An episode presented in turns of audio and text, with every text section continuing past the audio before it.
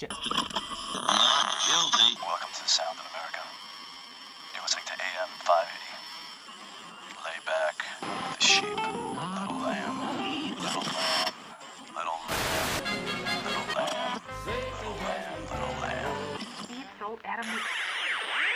Transmitiendo desde el metaverso y desde cuatro países diferentes, La Línea de Cuatro, tercera temporada. Comenzamos. One,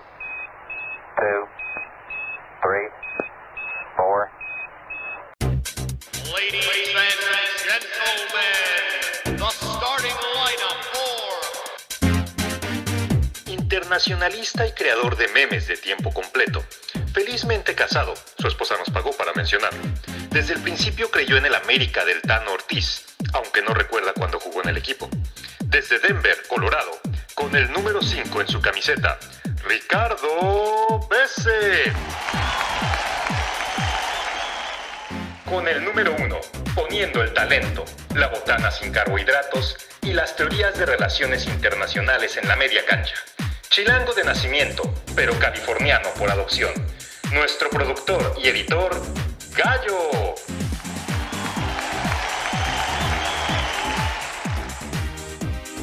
El integrante con el mejor bronceado y la mejor condición física. Desde el Caribe, el ingeniero en sistemas que lleva el dorsal 7 en honor a Ramón Ramírez. Iván Chiva Hermano Almanza.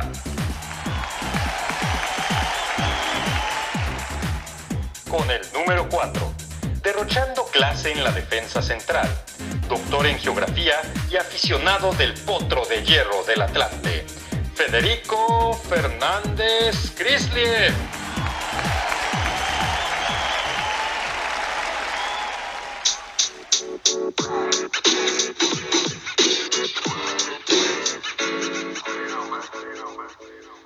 Hoy tenemos a un invitado de lujo, muchachos. Bienvenido Federico Fernández, temporada 3, La Línea de Cuatro. Comenzamos.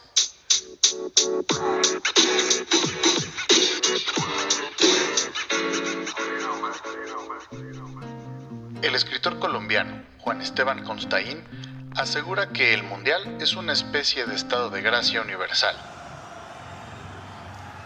O eso creemos. Sublimado por la ilusión de cada nuevo partido que va a empezar. En un mundo alternativo, ideal y justo, la editorial de este episodio reflejaría la alegría y emoción de estar a las puertas del torneo de fútbol más grande que cualquier jugador y aficionado pueden vivir, el Mundial. Sin embargo, la realidad a veces nos juega a contragolpe, y por mucho que algunos traten de ver hacia otro lado, la Copa del Mundo de 2022 se celebrará en un país lleno de sombras como es Qatar. A menos que hayas vivido debajo de las piedras en los últimos meses, seguro ya sabes que nuestra Navidad, que llega cada cuatro años, es un acontecimiento global. Y que este año viene manchada de corrupción, muerte e intolerancia. Ante esta oscuridad, para no caer en análisis repetitivos y verdades de perogrullo, conseguimos un refuerzo de lujo para hacer un episodio especial para un torneo nada especial. Junto con el escritor y geógrafo Federico Fernández, en este episodio traemos la luz. La luz de nuestra infancia, la luz de la verdadera esencia del juego y la luz del placer de escribir y leer sobre el deporte más hermoso del mundo. Como dijo otro colombiano, el exdirector técnico de la selección Colombia, Francisco Pacho Maturana, perder es ganar un poco. Así que quizás el mundo del fútbol necesitaba de un torneo y una selección nacional en el caso de México que nos emocionara poco o nada, para tal vez en el futuro volver después con más fuerza.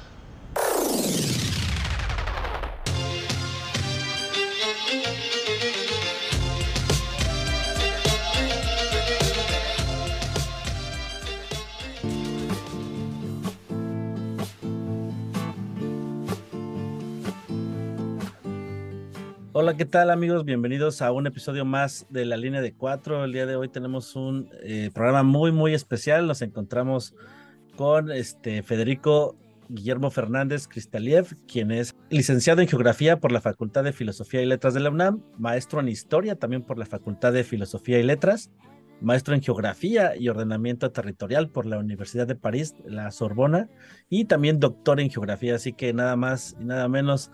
Aparte de todo eso, se da tiempo para escribir de fútbol y tiene algunos textos, sobre todo llegamos a conocerlo por un libro que se llama Todo lo que sabemos de fútbol, cancha, itinerario y cultura, del cual ahorita nos va a platicar.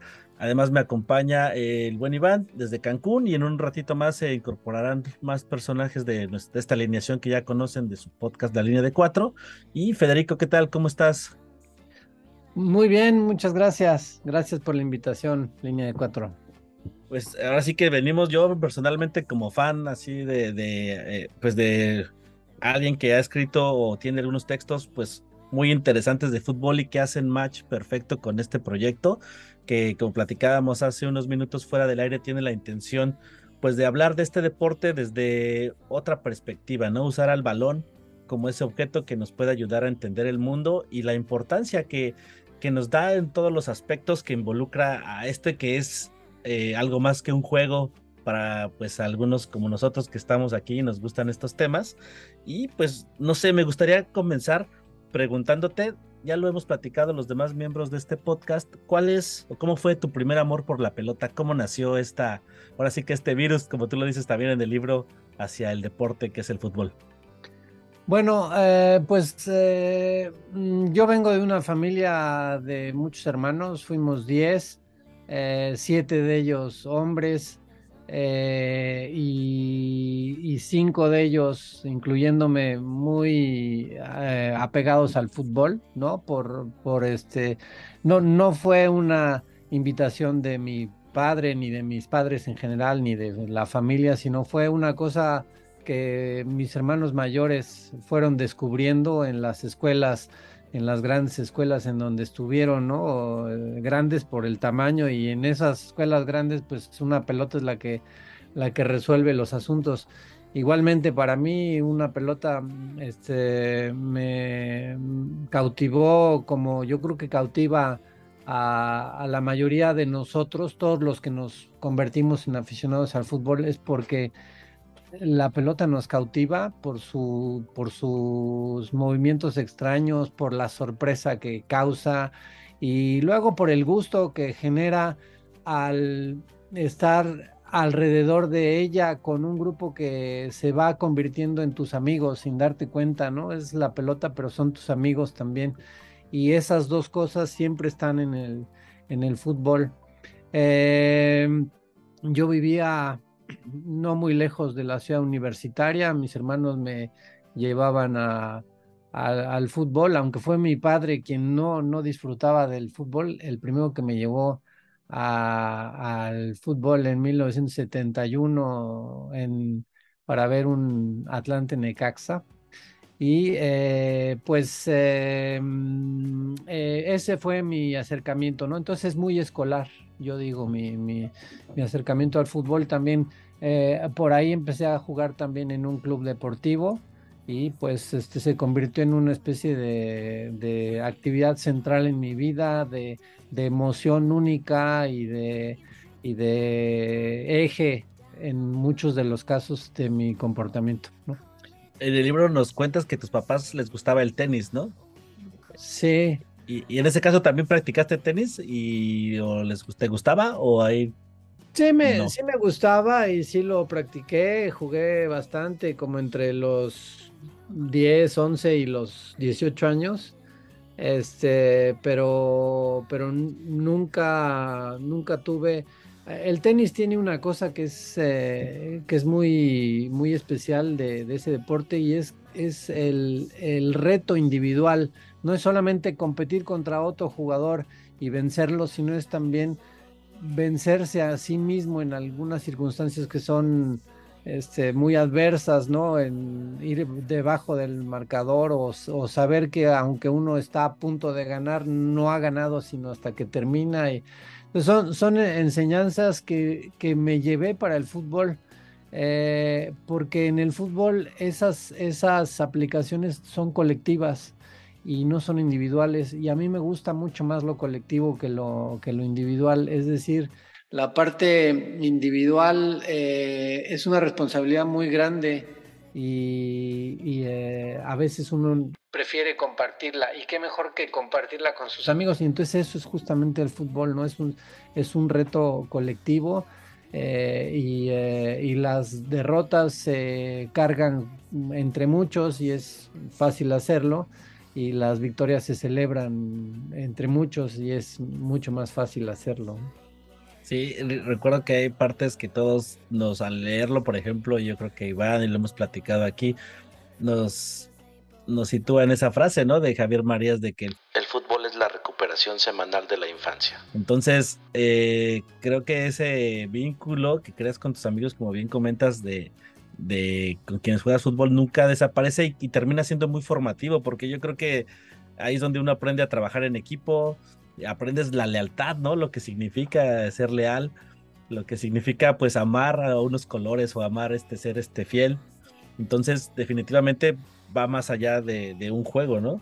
Eh, ahora, ¿por, qué este o cómo, cómo se va dando después eh, tu camino ahí en el fútbol? De ser que eh, lo jugaste mucho también en las escuelas, lo combinaste mucho con tu formación académica y formó parte, ¿no? También de este pues de tu carrera, de tu carrera profesional. Sí, digamos, eh, algo que me trajo el fútbol fue abrir puertas. El fútbol es una especie como de pasaporte para entrar a todos lados. Siempre hay un grupo de gente eh, jugando que recibe a uno más, ¿no?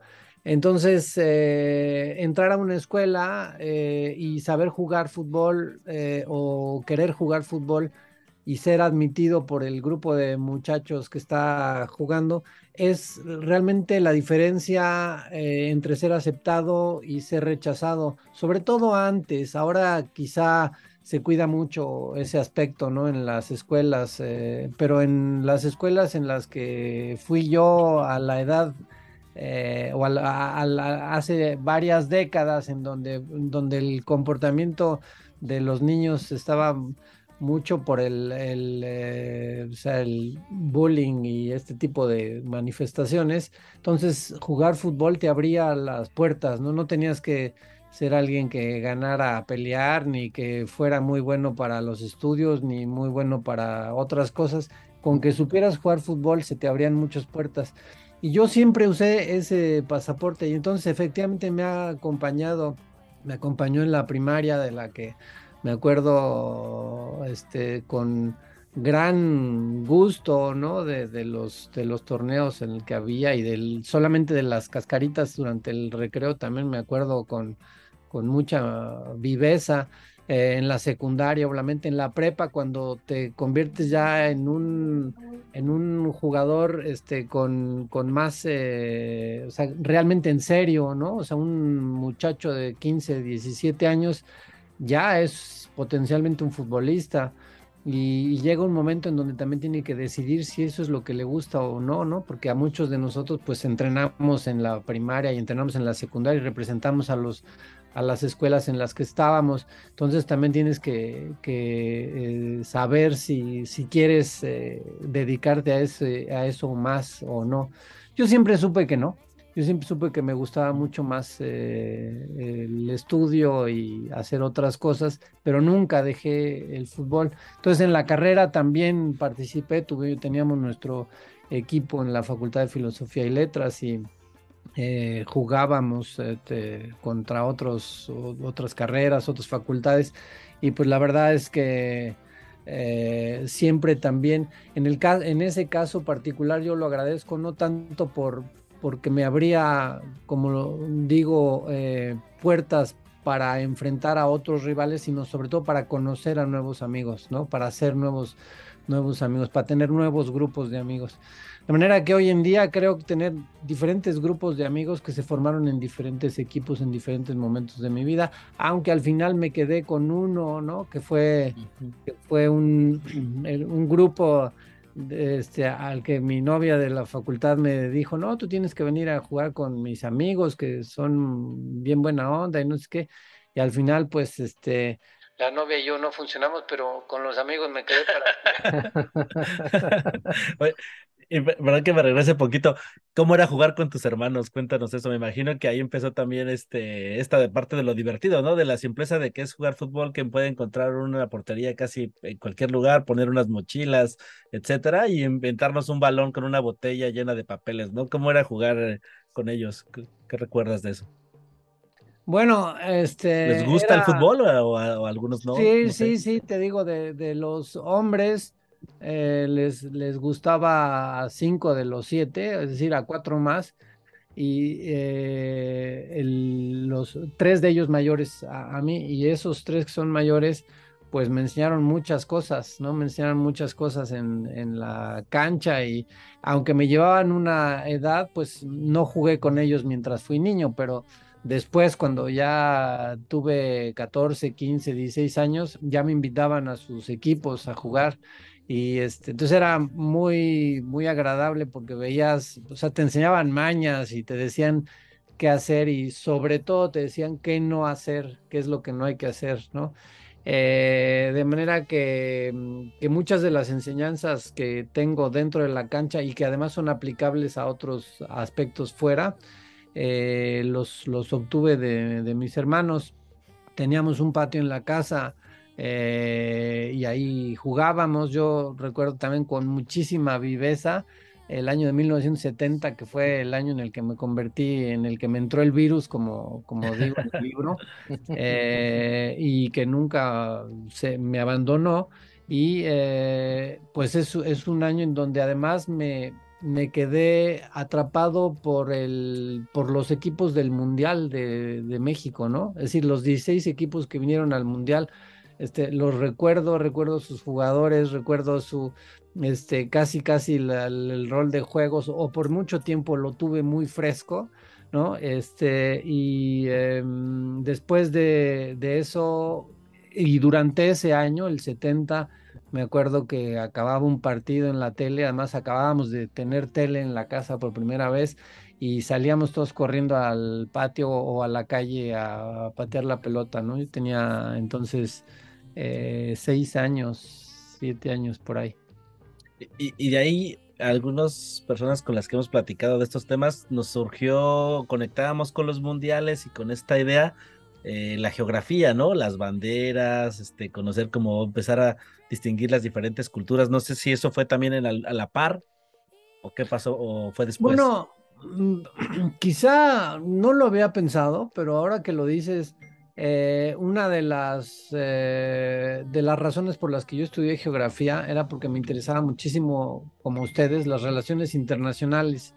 Eh, me interesaba, pues como niño, me interesaban los mapas, me interesaban las banderas, me interesaban algunas partes históricas, de, los países, me, atraía saber sobre las guerras que habían desarrollado unos y otros. Además, estoy hablando también de, años, de los años finales de los 60 y principios de los 70, que son años en donde hay muchos conflictos en, bueno, todo- siempre hay conflictos, pero de esos me acuerdo particularmente. Entonces, este, aunque no lo hubiera nunca pensado, quizá de ahí, este, en algún momento me, me empecé a- o se me hizo favorable estudiar una carrera como la de la geografía por, por aspectos internacionales. Este, pero no sé si, si tenga una gran vinculación, porque también me llevó a la geografía muchas otras cosas, entre otras la indecisión, ¿no? Ah, Este, estudiar geografía quería decir que podía tener todavía unos años más para decidir qué iba a estudiar. Eso como la geografía tiene todo, ¿no? Tiene Ajá. humanidades y tiene ciencias y tiene diferentes disciplinas, pues uno decía, ah, bueno, mientras, mientras no sé qué estudiar, voy a estudiar geografía. Qué interesante. Y y ya eh, vinculando también nuevamente la academia y este gusto y la práctica del deporte, te preguntaba, te preguntaría, ¿por qué requerimos a nosotros como aficionados o como infectados por este virus andar, escribirlo también? O sea, algo que es una actividad, un deporte, ¿por qué necesitamos esa otra parte de que tenga que ver con la literatura y con las narraciones, ¿no? ¿Tú, tú qué piensas? No, no todos, no, no todos, pero Sí, no todos, ajá. ustedes y yo seguramente sí. Y eh, yo creo que tiene que ver mucho con un deseo, ¿no? Es un, es un deseo mm, eh, muy profundo que adquirimos de niños, seguramente, en donde nos, imaginaba, nos imaginábamos a nosotros mismos haciendo partidos épicos, ¿no? De fútbol y derrotando gigantes y haciendo, eh, consiguiendo eh, logros increíbles. Y eh, cuando uno, hace rato comentaba que cuando uno llega a la prepa, se da cuenta de que este, si le gusta verdaderamente, tiene un momento para dedicarse a ello, ¿no? Y, tiene como la, la, alternativa en ese momento. Y cuando dices que no, eh, ya sea porque no tuviste a lo mejor la, la oportunidad o simplemente porque no quisiste, eh, pues lo que pasa es que eso se te queda ahí adentro.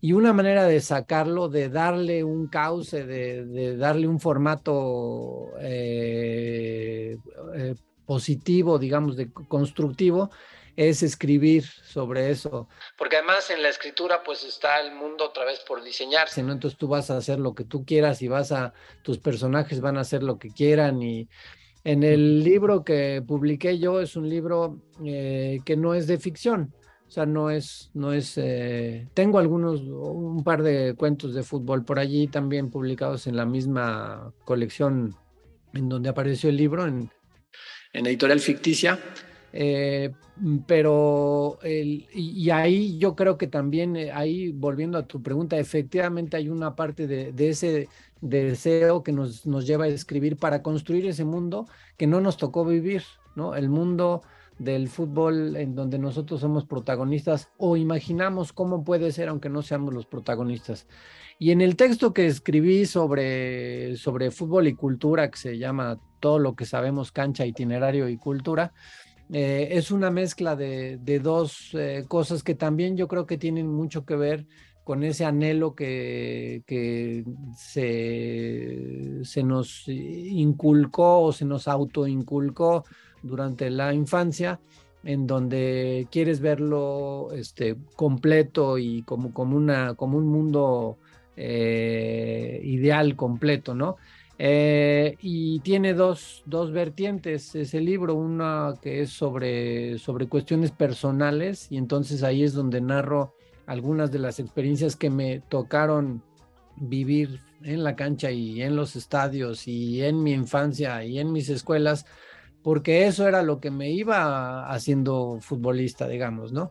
Y eh, la otra es lo que va pasando en el mundo que no depende de tu historia personal y es este, los mundiales que te tocó vivir y es eh, la historia propia del fútbol que se convierte en toda una, una pregunta a uno mismo, ¿no? Si ¿por qué me siento tan arrastrado por este deporte o por qué me atrae tanto este juego? Eh, ¿Por qué no me lo puedo sacar de la cabeza? Y, uno busca sus raíces eh, en la historia y las encuentra y encuentras eh, algunas de las respuestas que estás buscando. Y entonces escribirlas es apropiarte de ellas, yo creo. Entonces esa es la, la vinculación. Para mí la mezcla entre el fútbol y la escritura, pues son dos pasiones absolutamente complementarias en mi vida. Sí, y que bueno, ya aprovechamos para saludar aquí al buen BC que se acaba de conectar. Este, y en el libro justamente hay una parte, una, un apartado que se llama Pensar y Patear, donde dices eso, pensar sirve para escribir, pero no para jugar. Sí, este, no me acuerdo quién dice, creo que ahí lo cito, y me parece que es algún escritor argentino, que dice que, no sé si es Valdano mismo, que dice que este, pensar está muy bien y, jugar está muy bien, pero las dos cosas juntas al mismo tiempo no te hacen más que un mal, un mal futbolista, ¿no? En el momento si estás pensando demasiado el remate, lo vas a fallar. Si estás pensando demasiado el tiro penal, lo vas a probablemente a errar, ¿no? Y, eso, eso o, no sé si es Menotti, no me acuerdo quién es, es alguien de... Creo que es Fontana Rosa, creo, A lo mejor puede ser, a lo mejor puede ser. Pero este, es, es cierto, ¿no? O sea, la, el, el hecho de pensar y patear no son, no son acciones o no son presentaciones de uno mismo que sean muy comunes en la gente, ¿no? Este, hay muchos que les gusta pensar y escribir y tal, y no hay muchos que, y, muchos de esos no les gusta jugar, ¿no? No, no, no es habitual. Y al mismo tiempo hay muchos que les gusta jugar que no les interesa para nada un libro, ni un periódico, ni nada que, que tenga que ver. Entonces, este, ustedes y yo, yo creo, y los, las personas que han entrevistado, formamos parte de este grupo, eh, yo diría, afortunado, que vive con un pie en la pelota y otro pie en, en la reflexión sobre, sobre el fútbol, que para mí es, es algo ideal, porque el fútbol siempre se nos va a acabar, ¿no? El fútbol siempre se nos, o sea, va a llegar un momento, o ya llega un momento en que uno no puede jugar, o no puede jugar como antes, o, o, o de plano se para el momento de, llega el momento en donde la, la edad o la salud no te lo permiten. Y en cambio, ese momento puedes seguir hablando con tus mismos amigos con los que jugabas, puedes seguir comentando partidos de fútbol, puedes seguir viendo, puedes seguir eh, analizando y dejándote impresionar por nuevos jugadores y por nuevos esquemas eh, con esos mismos amigos. Entonces es una gran fortuna, para mí es un complemento indispensable. Yo quiero morirme viendo fútbol también. Como este Sócrates, ¿no? Que se quería morir un domingo, ¿no? Viendo campeón al Corinthians. Este, ah. Me acuerdo, eh, de hecho en el libro hay una gran frase, ¿no? Porque lo comentas que los futbolistas se mueren dos veces. una cuando te retiras y pues la otra cuando pues dejamos este espacio terrenal, ¿no? Entonces, pues esto es muy, muy interesante. No sé si ahí Iván, BC, ¿tienen alguna pregunta? No, justo, perdón, perdón en la llegada tarde, eh, esta reincorporación a la Ciudad de México sí me está costando trabajo. Gracias, línea 3 del metro. Eh, primero, pues mucho gusto, Federico, eh, por, por, por, darnos este espacio. Y nada más, veo que están hablando pues, de literatura, que creo que es uno de los pretextos de, que inspiró a la línea de cuatro. Y me gusta pensar, y me, no, nos, voy a, tirar una flor a nuestro proyecto. Creo que nos parecemos en eso de todo lo que sabemos cabe en el fútbol y por eso hemos tratado de hablar de muchos temas y no solamente de resultados y estadísticas. Y en particular de tu libro, a mí me gusta el prólogo, eh, el, placer, yo creo que, que, supongo tu gran amigo Alejandro Estivil, para mí el cónsul Estivil, no voy a decir más, digamos que lo conozco indirectamente. Eh, entonces es un, es un gusto encontrarlo también. Fue una sorpresa muy agradable encontrar su, eh, lo bien que habla de ti y lo mucho que, que eh, alaba tus recortes en la defensa. Esa fue una sorpresa. Y por ahí yo, yo, quisiera, aprovechando esta amistad y esta anécdota en común, que nos contaras esto del equipo del Sahara español, eh, de dónde surge, eh, dónde jugaban, todavía juegan, no lo sé. Sí, este, bueno, gracias por la pregunta. Alejandro Estivil, un gran amigo, un gran defensa, nos tocó compartir eh, algunos años la, la, la, defensa de ese equipo, del Sara, eh, eh, juntos y, y, la verdad este, lo gocé mucho porque como pueden suponer, mucho de lo que se desprende después de jugar con alguien como él, pues son conversaciones infinitas este, y muy agradables, ¿no?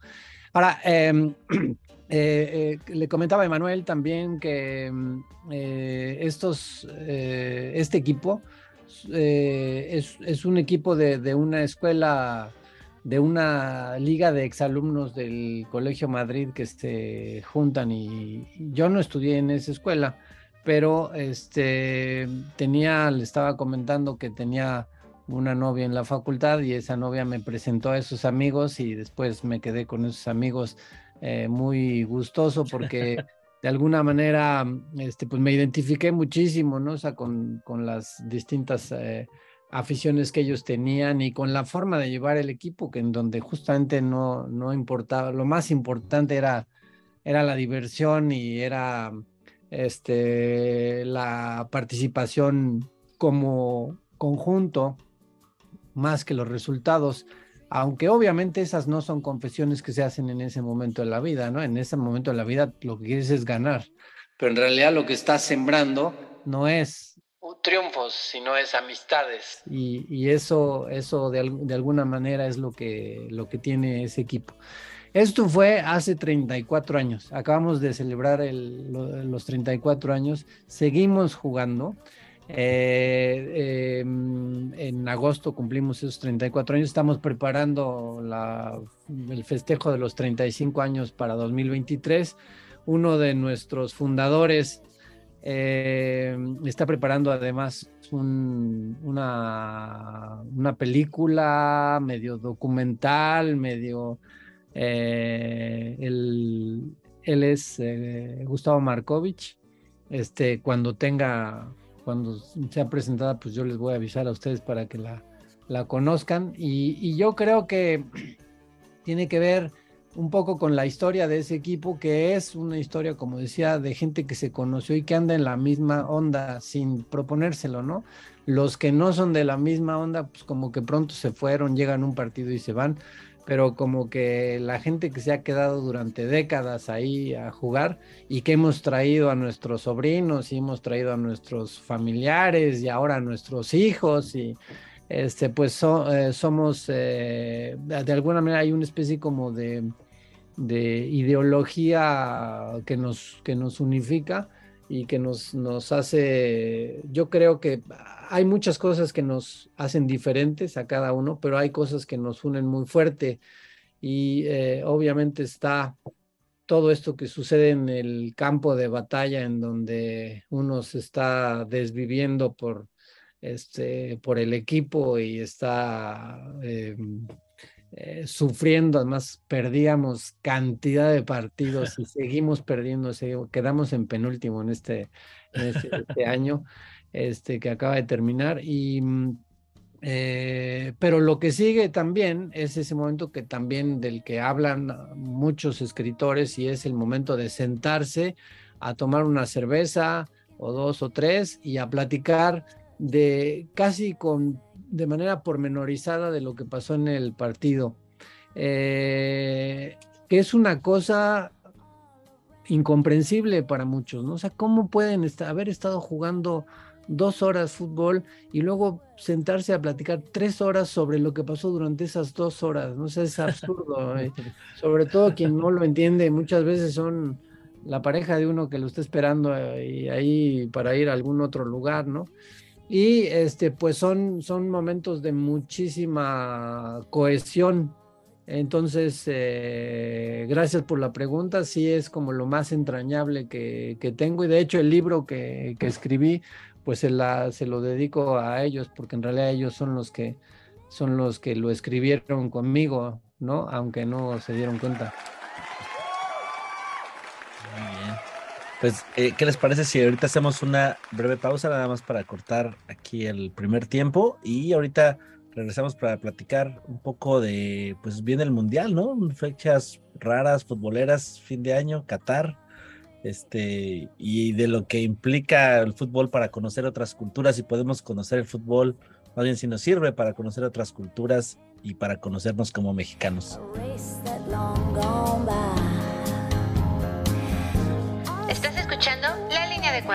temporada 3, el penúltimo episodio de este 2022. Seguimos.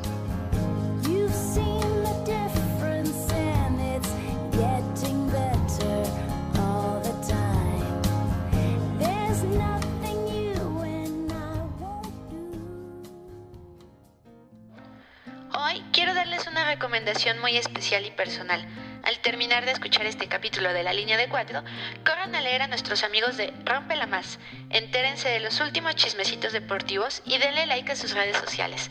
Chicos, nosotros los amamos. Termina de hacer tus quehaceres más rápido escuchando la línea de cuatro. Este producto puede causar adicción. No lo escuche por las noches o cuando esté nuevo porque se enamora. Aplica restricciones.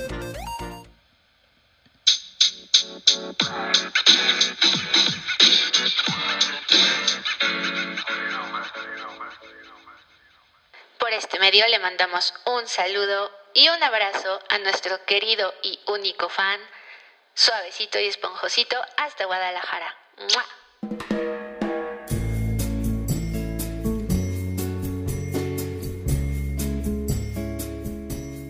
Ya estamos de vuelta, eh, ya está BS, perdonen una vez más. Eh, les recuerdo, si no escucharon el primer tiempo, estamos con Federico Fernández Krisliev, el autor de Todo lo que sabemos, Cancha, Itinerario y Cultura, eh, un libro que está disponible, por lo menos en principio, en Fondo de Cultura Económica, aunque les advierto, ya solo quedaban dos, y en la sucursal de Condesa, Digo quedaba porque ya tengo uno, entonces, este, eh, sí, está muy demandado.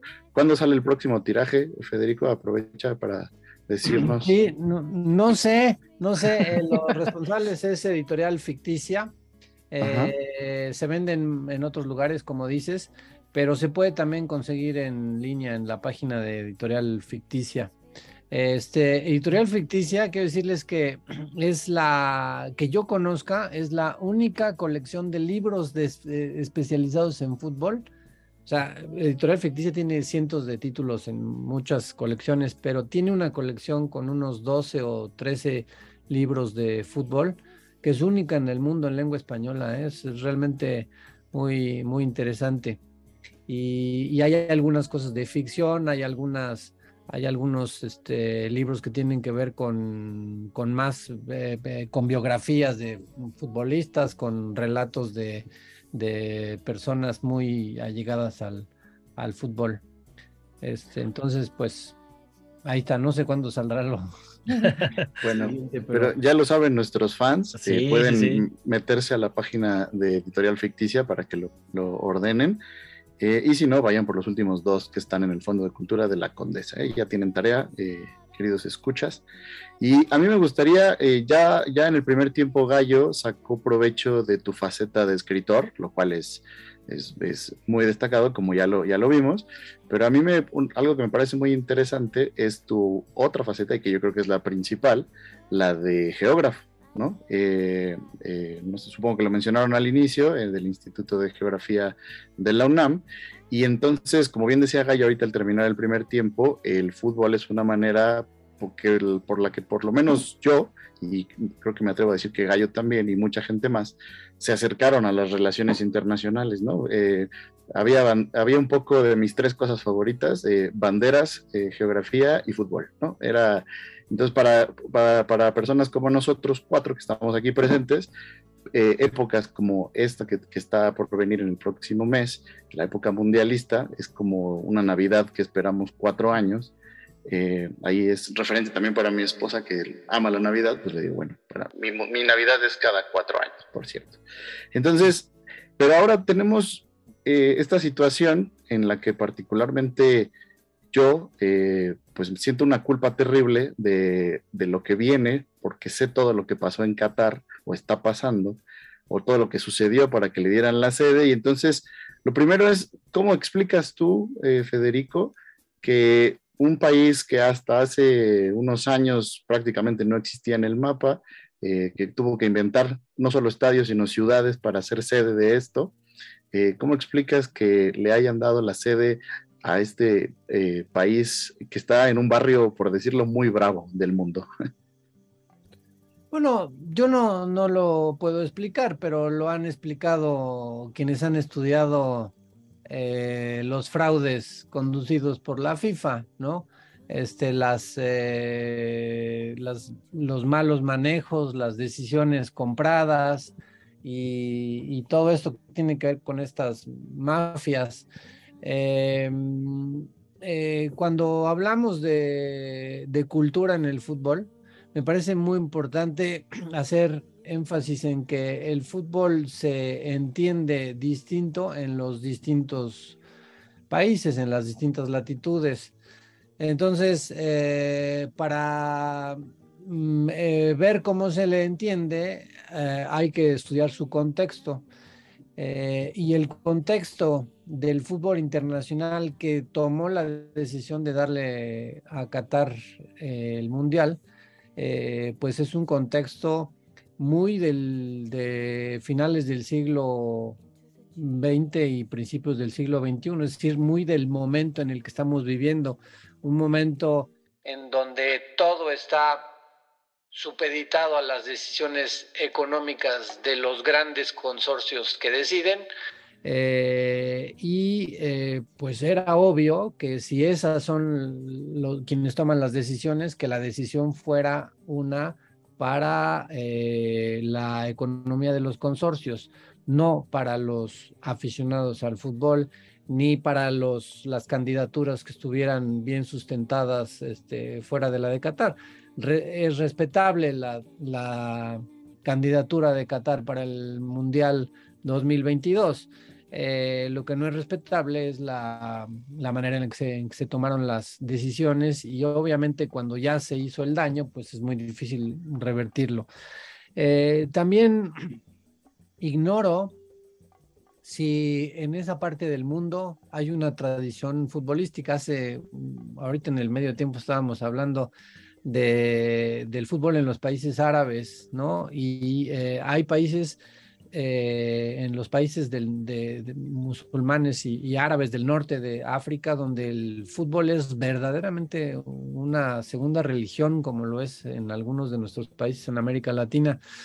Eh, y en el caso de Qatar, en el caso de los Emiratos Árabes Unidos, no estoy seguro que así sea, vamos, no hay una gran tradición y eso te habla de que no haya habido los estadios necesarios y, también te habla de una, de una presión mm, geográfica, si se puede así decir, eh, en los países en donde no hay estadios y donde no hay calles en donde los niños juegan fútbol porque hace un calorón brutal y donde eh, no hay mucha población también, eh, pues no se puede generar una cultura de fútbol local. Entonces, eh, si, Qatar obtuvo el, el Mundial, no fue necesariamente por sus cualidades futbolísticas, sino probablemente fue por sus propuestas económicas que se mostraron por debajo de la mesa, ¿no es cierto? O sea, fue así como se, se ganó. Entonces, esa es mi, mi reflexión, pero la verdad no tengo ninguna prueba para decir esto, pero os parece ser que sí hay muchas pruebas por ahí este, de estas, de estas eh, jugadas eh, sucias. Repito, para entender la cultura del fútbol hay que ver su contexto. Y eh, este contexto, el contexto, vamos a ponerle un nombre que utilizan algunos de los economistas, este contexto neoliberal, es, es, un contexto en donde todo el poder de decisión se supedita, al, repito, a los grandes capitales de los grandes consorcios que manejan el mundo globalizado. ¿no? Entonces, pues ahí la FIFA es esto, la FIFA es, es este asunto y desde el punto de vista cultural, ¿de qué manera el fútbol nos puede servir para conocer este, un país o una sociedad? Me imagino que te pasó, no lo, no lo comentamos, pero tuviste recientemente una experiencia viviendo en París o has estado estudiando, estudiaste en París. Eh, ¿Te sirvió el fútbol para conocer la cultura francesa? ¿Cómo, cómo se puede conectar esto? No, claro, claro. Em, cuando estudié allí, eh, eh, inmediatamente, así como lo dije hace un rato, la apertura de puertas que te da ese pasaporte mm, para entrar, por ejemplo, a una primaria o una secundaria en donde no conoces a la gente y con ese pasaporte, el de jugar fútbol te haces de amigos y te abren muchas más puertas. Igual, ¿no? Cuando yo me fui a estudiar un posgrado eh, al extranjero, igual usé ese pasaporte y me puse a jugar fútbol con ellos. Y entonces me di cuenta que de pronto yo ya estaba rodeado de una cultura que para mí era inesperada, que era la cultura de todos aquellos migrantes que no eran franceses y que jugaban fútbol y que venían de estos países, ¿no? Venían de Argelia, venían de Túnez, venían de Marruecos, eh, muchos portugueses que habían migrado a Francia para estudiar, este, mm, eh, gente de diferentes eh, procedencias que tenían esa posibilidad. Tuve la oportunidad también de vivir en Canadá en algún momento. Canadá no es un país de fútbol, pero es un país de inmigrantes. Y esos inmigrantes sí vienen de países de fútbol, ¿no? Muchísimos latinoamericanos Este, estuve en la, en, la región entre, entre Ontario y Quebec, que es una región de mucha migración de colombianos, de eh, nicaragüenses, de guatemaltecos y ha, ha crecido la migración mexicana también, salvadoreños muchos. Y estoy hablando de puros países de fútbol, ¿no? Estoy hablando de países muy, muy futboleros. Eh, y, entonces ese mismo pasaporte te permite hacer estos vínculos y conocer las culturas de los respectivos países y después, porque resulta que juegas contra franceses o juegas contra eh, locales, también la, cultura de los, de los eh, locales, ¿no? En este caso de, de, Francia me preguntaste y pues conocí, te puedo decir, todo lo que aprendí de Francia a través del fútbol. Aprendí muchísimas cosas de Francia a través del fútbol. Aprendí que eh, eh, Francia no es tan futbolero como nosotros. No es tan futbolero. Nosotros tampoco somos tan futboleros como los argentinos o los brasileños o los uruguayos o los chilenos. Eh, eh, quizá nosotros, México, Perú, Colombia y Centroamérica somos países de fútbol, pero no tanto, no tanto, no tan este, ciegamente futboleros. Y Francia es más como nosotros, Francia no es un país tan futbolero. ¿Cómo se, ha, ¿Cómo se ha llevado dos copas del mundo ese país que no fue tan futbolero? Pues porque es un país organizado y porque es un país que contó con toda esa migración y la supo capitalizar. En ese momento me di cuenta, después viví en Canadá, como les dije, me di cuenta que Canadá iba a ser un país que nos iba a estar dando mucha lata en la CONCACAF, ¿no? Porque es un país que está formado por puros inmigrantes que vienen de países de, de fútbol. Esos niños que crecieron ahí y que además tienen las canchas de fútbol y tienen los medios para, hacer, pues no, van a tener una liga eh, como la de los Estados Unidos, una liga ya muy fuerte que va a formar jugadores que nos van a, a dar muchos dolores de cabeza. Todavía no nos ganan del todo porque pues, somos bien listos nosotros, pero este no somos mejores que ellos en muchas cosas, ¿no? En esa formación. Este, y Estados Unidos, por ejemplo, pues está lleno de, de, de, también de compatriotas que se convirtieron eh, o que no sé, por ejemplo, los hijos que ustedes tengan, quienes vivan en Estados Unidos, pues van a, van a estar en esa disyuntiva de qué son, ¿no? Eh, y qué cultura van a tener y con qué cultura, si les gusta el fútbol, con qué cultura van a jugar. Así que sí, volviendo a la pregunta, efectivamente, eh, el fútbol te abre muchísimas eh, puertas para conocer y entender la, cultura local. Y, y, justo el fútbol ahora hablando, ya lo comentaste, ahorita ya lo tocaste el tema, pero ¿qué dice de, de nosotros como mexicanos, no? En esta parte de irle a México, de, mencionas, el mexicano es un pueblo que no le gusta, que no gusta del esfuerzo de largo aliento. Su saber viene de la contemplación, le gusta mirar y retosar. Eh, eh, así, así, por eso, de alguna manera se puede entender que no, pues no decías de Francia, han ganado dos mundiales, que el mexicano pues no llegamos a ese nivel de, de éxito. No, este sí. Sí llegamos a ese nivel de éxito. Nosotros hacemos lo que queremos con el fútbol. Y lo que queremos es esto. Esto es lo que nos gusta a nosotros. Ganar cuesta mucho trabajo y es un poco tedioso y hay que estar prisioneros de, de de demasiadas reglas y demasiadas restricciones. Y a nosotros no nos gusta eso, a nosotros nos gusta el baile, nos gusta la música, nos gusta platicar, nos gusta el trago y nos gusta retosar. Y, y nuestros mayores éxitos es cuando esa cultura que, que tenemos la llevamos a la cancha ¿no? O sea, cuando nosotros retosamos con los gringos en la CONCACAF, les ganamos. Cuando nos ponemos a jugar de que a ver quién corre más rápido y a ver quién hace, levanta más pesas, entonces nos ganan ellos.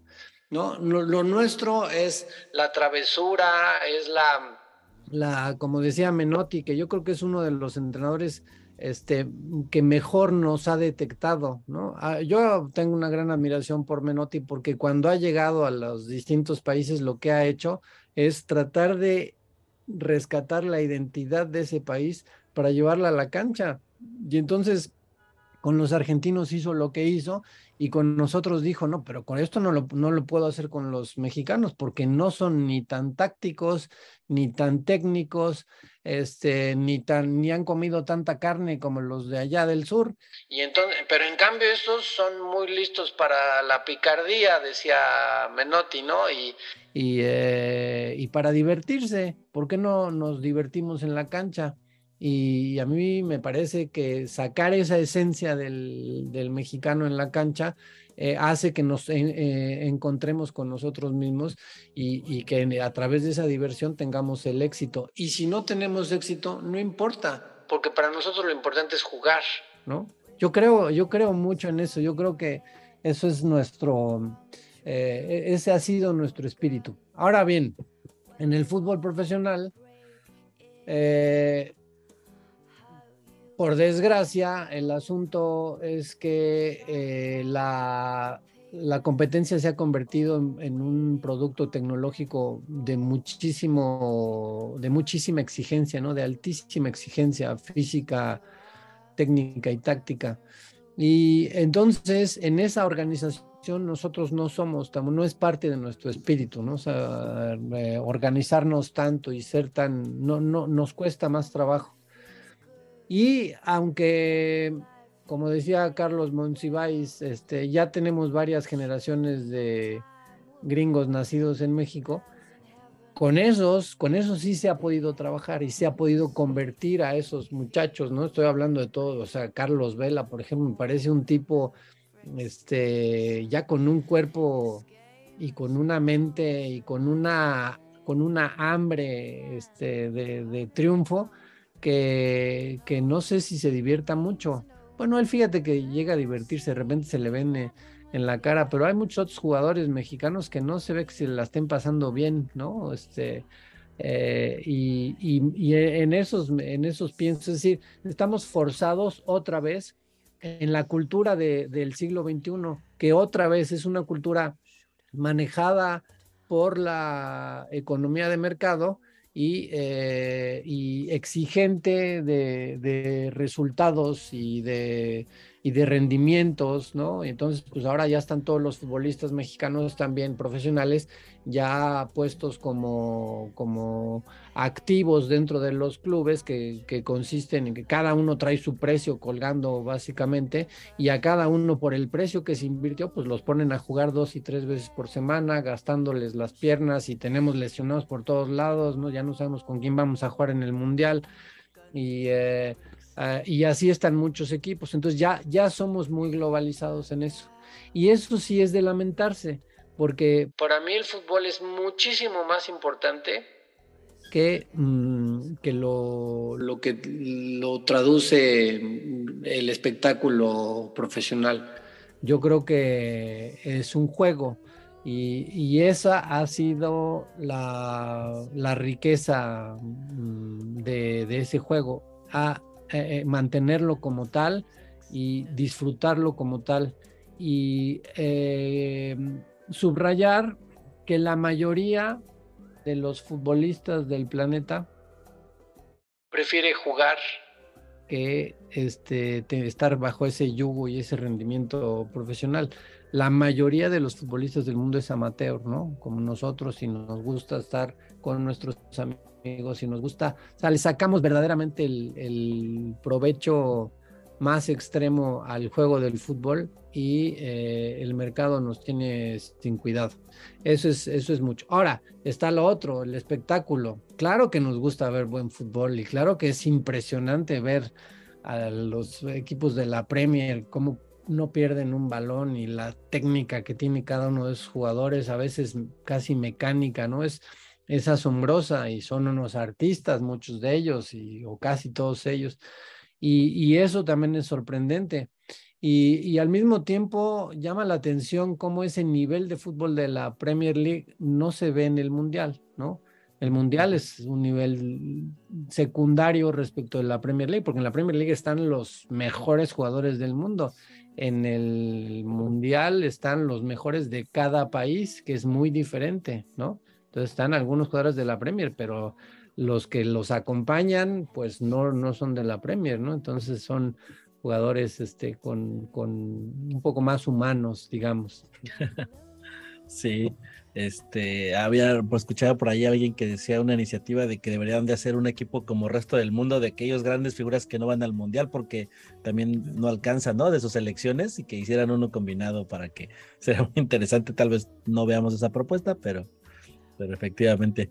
Sí, claro, el noruego este, el del Alan. El, el noruego este y luego Salah que tampoco va a ir al mundial y bueno, Sí. ahí te encuentras una y además luego hay otros que están que están en el segundo equipo de Brasil o en el segundo de Argentina que también tienen un nivel de, Impresionante. de primera, de primera eh, primer nivel, pues, ¿no? Ahora, desde el punto de vista de la afición, hablábamos ahorita mucho y muy interesante de estas características del mexicano o de las de cada cultura para jugar. Como aficionados, ¿cómo, cómo nos ves ahora en este Mundial de Qatar, irle a México en este 2022? ¿Qué significa para nosotros? ¿O qué va a Bueno, significar? Como siempre, significa mucha diversión, ¿no? Este, los que tienen la fortuna de, de poder comprar sus entradas o sus paquetes para ir a los mundiales, que son muy pocos, obviamente, por el número, aunque sean muchos en comparación con otros, con otras, otros países que este, los mexicanos van en mu- mucho número siempre pues eh, tienen esa fortuna y los vemos divertirse muchísimo, ¿no? O sea, los vemos están todo el tiempo divirtiéndose y gozándola. Y la preocupación más grande de los mexicanos cuando, cuando este, una vez calificado México para el Mundial era si los iban a dejar beber en, en Qatar o no, ¿no? Si iban a poder pasarla bien. Eh, entonces, bueno, ahí hay una discusión, no sé si, pero como afición, pues es, es, un, es una afición la nuestra, pues que efectivamente se parece a nuestra cultura. Tenemos mucha esperanza de que algo ocurra. Eh, casi estamos todos seguros de que no va a ocurrir, pero, mm, pero ahí estamos, ¿no? Y, este, y al mismo tiempo, eh, algo que es muy sorprendente es que en los últimos 6, 7, 8 mundiales, eh, México ha tenido un buen papel, ¿no? O sea, por, por más que por más que seamos eh, como somos y disfrutemos como disfrutemos y, y a veces pensemos que no nos merecemos tanta, tanto disfrute, pues resulta que además ganamos de repente y pasamos y hemos pasado en primer lugar de grupo y nos ha ido bien y le hemos ganado. O sea, yo cuando era niño mi sueño más grande era ganarle a Alemania. Para mí era como una cosa así remota que nunca íbamos a poder hacer y lo vi en vida. Yo ya me puedo morir tranquilo, una cosa que mm, realmente mm, disfruté muchísimo. Es uno de los mejores momentos de mi, de mi vida como aficionado. Eh, y eh, la, otra cosa que también me doy oportunidad de narrar en el libro es que, bueno, tras la derrota, porque además si no eres campeón del mundo, pues en- alguien te va a derrotar, ¿no? Y eh, tras la derrota siempre nos encontramos, nos reencontramos con nosotros mismos y siempre tenemos el estribillo, siempre tenemos la broma, siempre tenemos la manera de decir que vale madre si perdimos, no, no pasa nada, ¿no? Y de bueno, ya vendrá otro y de y se en al, al lunes siguiente ya nos la estamos curando y ya estamos comiendo rico y volviendo a lo nuestro, a nuestra música, a nuestras bromas, a nuestro humor, a, a nuestra cultura, ¿no? Nuestra comida, eso es, eso es lo que lo que somos y lo que nos hace ricos. O sea, nosotros, nosotros somos un país envidiable para, para muchos. O sea, ¿se imaginan ser un país? ¿Qué país les gusta de, este, de, países triunfadores así en, los mundiales? No sé, por, ejemplo, recientemente el éxito de Croacia. ¿Se imaginan? O sea, me, me parece que debe ser horrible vivir allí, o sea, sin, sin todo lo que nosotros tenemos. O, este, en fin, eh, eh, lo que quiero decir es, cada país seguramente tiene cosas maravillosas, pero las cosas que nosotros tenemos y que están relacionadas con el juego y con la diversión son únicas, son sí son muy muy particulares nuestras, ¿no? Y son son valores muy que nosotros tenemos que, que subrayar, ¿no? No se nos olvide que eso es lo que somos. Eh, si además ganamos, eso es una cosa que viene por añadidura, ¿no? casi que una cosa, este, un, un, reflejo de que lo hicimos además bien. Con respecto a, esto que dices del estoicismo en la derrota, me recuerda algo que dice Juan Villoro cuando habla de su atlantismo y que dice que, bueno, no es, no es fácil. Y por ahí creo que eh, tú, tú, coincides con él. Eres atlantista, no, si no estoy mal, pero además tienes un privilegio o un gusto que pocos o ninguno de nosotros tiene, que es tener una, un, en línea directa, digamos, con el, con el atlantismo y con sus jugadores.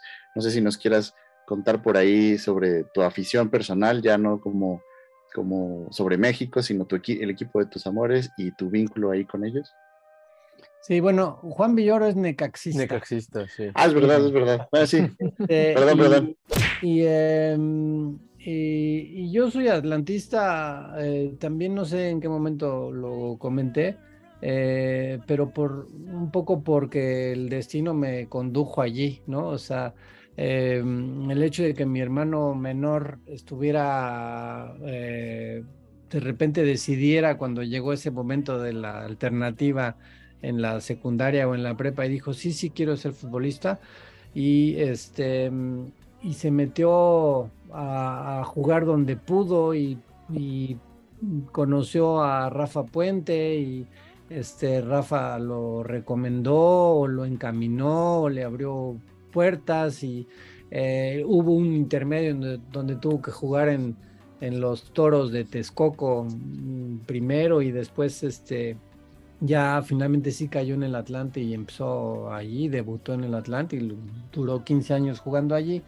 Eh, y somos muy cercanos, él y yo, entonces nos tocó, eh, me tocó mucho ir pues cada 15 días al Estadio Azulgrana a, a verlo, ¿no? Eran partidos de, si no mal recuerdo, había unos que eran viernes en la noche y otros que eran sábado en la tarde. Entonces eran momentos muy propicios para la fiesta, para lo que nos gusta como mexicanos. Y la afición atlantista, pues es una afición muy, muy como lo que acabamos de escribir, ¿no? Es muy pícara y muy entregada y, y este, y muy contagioso. Todo eso es muy contagioso porque es, eh, es la, autenticidad de, la fiesta y de la felicidad en dos horas. Las dos horas que estás ahí viendo el partido son, son únicas, ¿no? Eh, entonces, pues eso, yo, como dices, tengo la, la, fortuna de haber sido hermano de un futbolista que vio las cosas desde dentro y, eh, y que además, al ser muy próximos, no, me, me, invitó a mil cosas, ¿no? Me invitó a muchas cosas. Por ejemplo, pues conocí a muchos, a muchos jugadores Mm, venían a la casa, hacíamos fiestas, este, me sé mil historias, eh, eh, algunas que no se pueden contar muy fácilmente, este, otras, eh, otras que me tocó vivir. Me tocó también, gracias a esa relación, conocer estadios de primera división por todos lados y jugar en ellos, ¿no? Este, en, en Cáscaras que organizábamos con este equipo que tenemos desde hace más de 30 años, en donde él jugó, este, Félix jugó este, clandestinamente porque no le permitían profesionalmente jugar, pero ahí estaba cuando podía y venía a, los partidos con nosotros y después nos íbamos de gira y armábamos grandes cosas y entonces nos llevó a jugar a varios campos de, de primera división, algunos estadios mundialistas. Y entonces eso fue, fueron experiencias muy interesantes.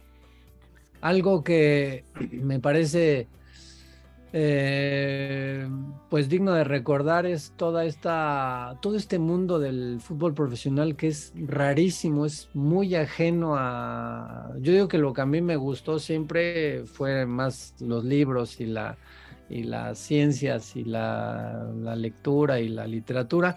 Y, eh, y entonces no hay nada más alejado que ese mundo del fútbol que es absolutamente frívolo y, y es este muy superficial y muy elemental, muy silvestre en términos de con una civilización muy silvestre, yo diría, ¿no?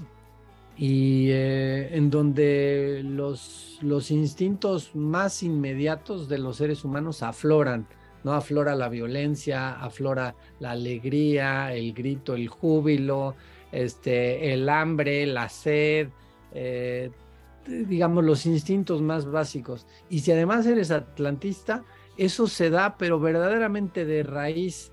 Y si encima te toca perder, porque el Atlante, pues este es un equipo que yo creo que si lo pones en la balanza, tiene muchas derrotas este, más, eh, que además es como el equipo en el que jugamos nosotros eh, de manera amateur, y entonces empiezas a, aprender y empiezas a ver cómo, cómo se enfrentan unos y otros, ¿no? Cómo, cómo este México profundo eh, de la tribuna del, del Atlante se enfrenta a la derrota y se enfrenta a la tragedia de, de la segunda división, ¿no? Y, y, luego inesperadamente a la alegría de cualquier cosa, la alegría de hacerle un túnel a, a un lateral y, y, con eso salvamos el sábado, ¿no? Porque logramos, logramos este, divertirnos con eso.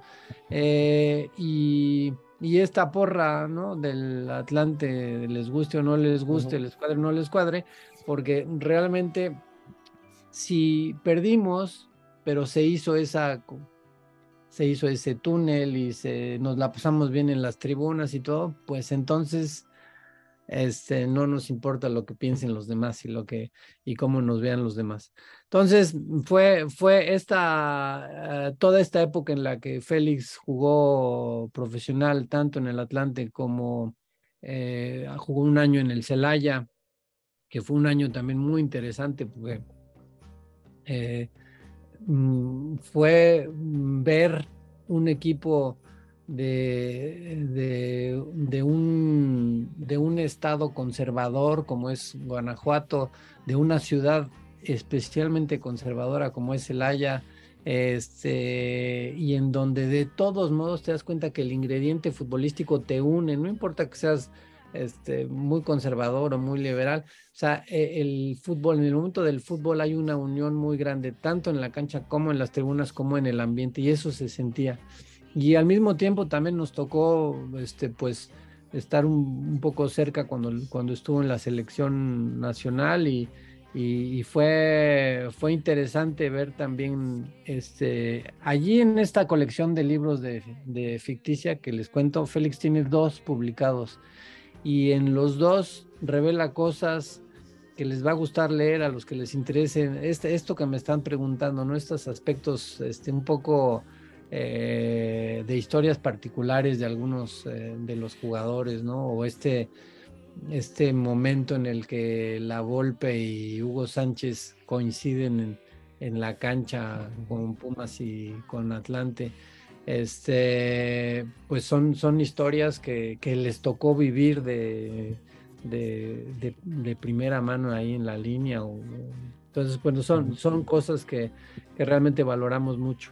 Pero creo que la gran, gran, gran riqueza fue todo el conocer a toda esa gente, toda esa, mm, toda esa porra atlantista, esas varias porras atlantistas que convergen en, en el estadio y, que, y que hablan de un México este, muy, muy arraigado, ¿no? De, un, de un, México nítido como, como somos, pues. En estado puro, ¿no? Exacto. Sí. Pues me parece que fue, este sería como una manera excelente de cerrar. La verdad es que la plática está muy amena, nos gustaría seguirnos muchísimas horas más. Te reiteramos que la línea de cuatro es tu casa, Federico. Eh, gracias otra vez por aceptar la invitación.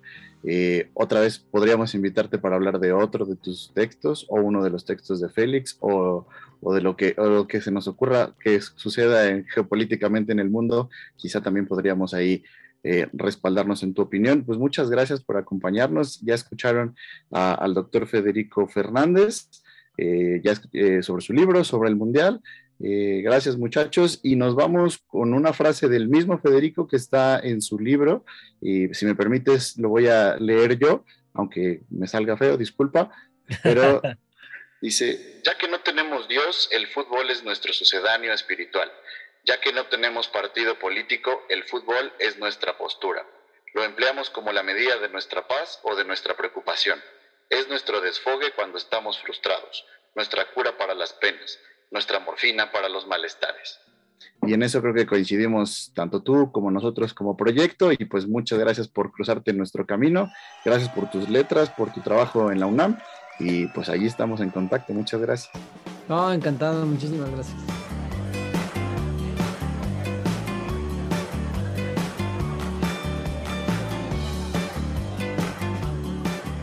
Estamos a nada de cerrar este 2022. Como siempre, esperamos que les haya gustado nuestro episodio. El día de hoy tuvimos a un invitado de lujo que no es por presumir, pero somos sus fans. Federico, muchas gracias por aceptar nuestra invitación. Y a todos nuestros seguidores, no olviden darle like a nuestros viernes de memes. A veces nos ponemos tristes porque ya no nos comparten, pero recuerden que estamos en Facebook, en Instagram y en Twitter. Escúchenos a través de todas las plataformas para podcast. La línea de cuatro los quiere.